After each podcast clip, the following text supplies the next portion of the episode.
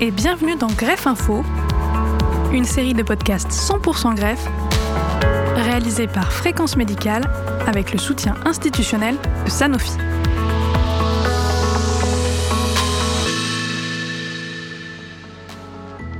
C'est l'histoire du serpent qui se mord la queue. Dans certains cas, les complications d'une addiction entraînent une greffe. Et en post-op, le maintien de l'addiction réduit les chances de réussite de la greffe. Pour parler de cette problématique, nous avons posé trois questions au docteur Hélène Donadieu, professeure d'addictologie et praticienne hospitalière au CHU de Montpellier. Alors, globalement, quelles sont les addictions auxquelles vous êtes confrontés dans le milieu de la greffe? Alors les principales euh, addictions, c'est comme en population générale, hein, on va être sur euh, le tabac et l'alcool principalement. Donc c'est euh, dans la transplantation hépatique et dans la transplantation rénale notamment, on a beaucoup de chiffres sur la présence de l'alcool de manière excessive ou du tabac en pré-transplantation hépatique et on sait que dans ces populations, on est largement au-dessus de la population générale. Par exemple, en transplantation hépatique, on a plus de 50% des indications de transplantation hépatique qui sont de près ou de loin liées à l'alcool, avec un usage problématique ou pas dont il va falloir s'occuper. En ce qui concerne le tabac en transplantation hépatique, on est à 50% de tabagisme en pré-greffe, ce qui est 20 points au-dessus de la population générale. Et si on regarde le tabac en transplantation rénale, là où ça a un impact vraiment pour les suites de la transplantation, on est à plus de 40% aussi de fumeurs. Et on sait que si on les prend pas en, soin, hein, si on n'a pas un soin adapté, euh, bah, plus de 90% d'entre eux vont continuer leur tabagisme en post-transplantation rénale notamment et avoir des conséquences euh, médicales sur euh, la survie du greffon et donc la leur. Est-ce qu'il y a d'autres addictions qui posent problème? Alors, on va dire que tous les comportements addictifs dans un contexte de maladie chronique et d'accompagnement peuvent poser souci. Donc, on va pouvoir trouver des consommateurs euh, de cannabis ensuite. Et puis, il y a les opioïdes, les opioïdes qui commencent à poser un peu question dans cette indication. C'est-à-dire qu'il y a beaucoup de médicaments opioïdes qui peuvent parfois être mésusés dans un contexte de douleur ou pas. Et le fait après de d'être transplanté parfois ne va pas faire que les personnes arrêtent leur traitement opioïde tout simplement parce qu'il y a une, une dépendance pharmacologique un principe euh, vraiment très très clair dans, dans, ce contexte, ce serait de faire un état des lieux systématique des différentes consommations de substances de façon extrêmement bienveillante et de voir si ces consommations sont dans un contexte d'usage problématique ou dans un contexte simple qui ne posera aucun souci vis-à-vis de la transplantation. Finalement, ces cas sont pas si rares. Et si j'ai bien compris, c'est parce que c'est pas si facile de repérer une addiction chez un patient. Comment ça se fait? En fait, euh, c'est toujours très compliqué de, repérer une addiction, surtout quand la personne ne vient pas voir son soignant euh, pour cette raison-là. La personne peut être dans un déni, un déni qui la protège, hein, euh, et pour plein de raisons différentes, elle ne souhaite pas en parler parce qu'elle estime que c'est pas le, sujet de la consultation.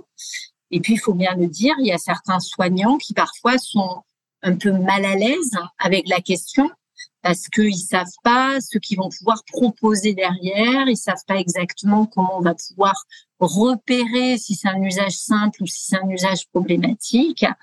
Euh, donc il va y avoir une sorte de de double difficulté, on va dire, pour la personne accompagnée qui, elle, estime que c'est pas le moment d'en parler et que là l'enjeu il n'est pas sur l'addiction et pour le soignant qui est parfois ultra spécialisé ultra pertinent dans une autre dimension du soin euh, ben, ne sera pas lui en capacité d'apporter des, des, réponses euh, éclairées si en face de lui il y a une personne qui a effectivement un usage problématique. Alors évidemment, ces addictions sont problématiques avant la greffe, mais elles ont aussi un effet après la greffe. Oui, alors euh, évidemment que l'usage excessif d'alcool, le fait de poursuivre son tabagisme ou d'avoir un mésusage vis-à-vis euh, d'autres substances, ça peut poser de nombreux problèmes en post-transplantation hépatique et ce, quel que soit l'organe. ça va poser des problèmes parfois hein, d'observance euh, vis-à-vis des traitements, d'observance vis-à-vis euh, des consultations. Mais les substances elles-mêmes, et notamment l'alcool et le tabac, vont avoir un impact sur la transplantation elle-même, sur des problèmes au moment de la chirurgie et dans les suites de la chirurgie, sur la cicatrisation, sur la durée d'hospitalisation, réanimation, sur, enfin voilà, sur sur quand même des éléments extrêmement importants liés à la transplantation. Quand on s'inquiète du tabac en transplantation rénale, c'est qu'on sait qu'il y a vraiment, euh, c'est un facteur extrêmement péjoratif pour la survie du greffon. Et si on regarde, par exemple, pour l'alcool spécifiquement dans la transplantation hépatique, on sait que la reprise d'une consommation excessive d'alcool, qui va concerner 11 à 26% des personnes transplantées pour une maladie du foie liée à l'alcool, bah, cette reprise excessive hein, et juste celle-là est extrêmement péjorative en termes de survie du greffon et donc de la personne avec vraiment euh, une nette euh, diminution de l'espérance de vie chez les personnes qui reboivent de manière excessive euh, pour plein de raisons, et notamment la récidive d'une maladie du foie liée à l'alcool sur le greffon, qui sera malheureusement une contre-indication à une autre transplantation, et puis des complications cardiovasculaires et cancéreuses qui, elles aussi, sont très péjoratives pour la survie de la personne. Est-ce que les patients euh, qui ont une addiction ont une forme de prise en charge ou un suivi différent des autres? Globalement, il n'y a pas de recommandation claire au niveau national euh, sur l'ensemble des transplantations euh, d'organes, si ce n'est qu'en transplantation hépatique, puisqu'il y a quand même beaucoup de maladies du foie liées à l'alcool. En transplantation hépatique, on commence quand même à avoir des idées de prise en soins euh, addictologiques un peu systématisées en pré et en post-greffe. En transplantation rénale, de nombreux centres mettent en place des suivis pré-transplantation association pour aider à l'arrêt du tabac et au maintien de l'abstinence au tabac en post-transplantation, mais il n'y a pas de recommandation nationale sur l'ensemble de la transplantation, quel que soit l'organe, pour dire, ben voilà, toutes les personnes qui vont être transplantées doivent avoir en pré-transplantation et que quel que soit l'organe, une consultation d'addictologie bien précise pour faire un état des lieux de il y a ou pas une addiction et qu'est-ce qu'on propose ensuite. Il y a des études qui sont faites en ce sens pour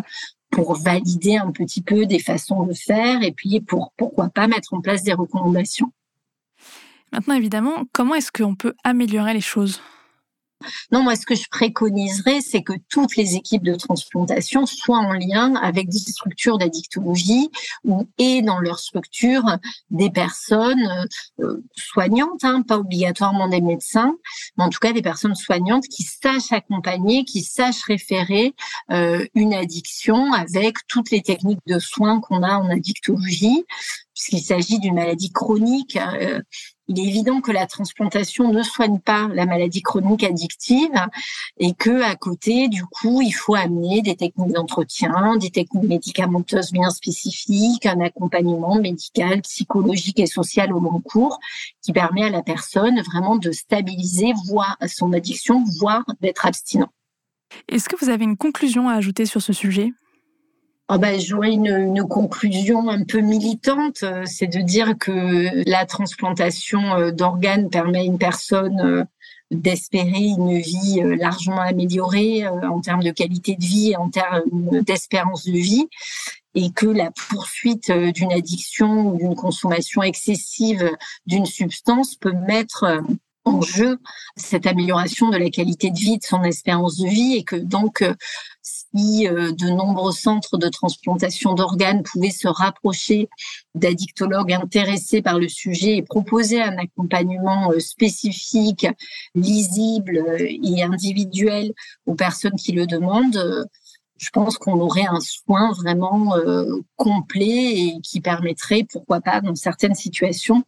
de diminuer euh, certaines euh, conduites addictives post-transplantation qui sont euh, très péjoratives pour la personne transplantée, pour les soignants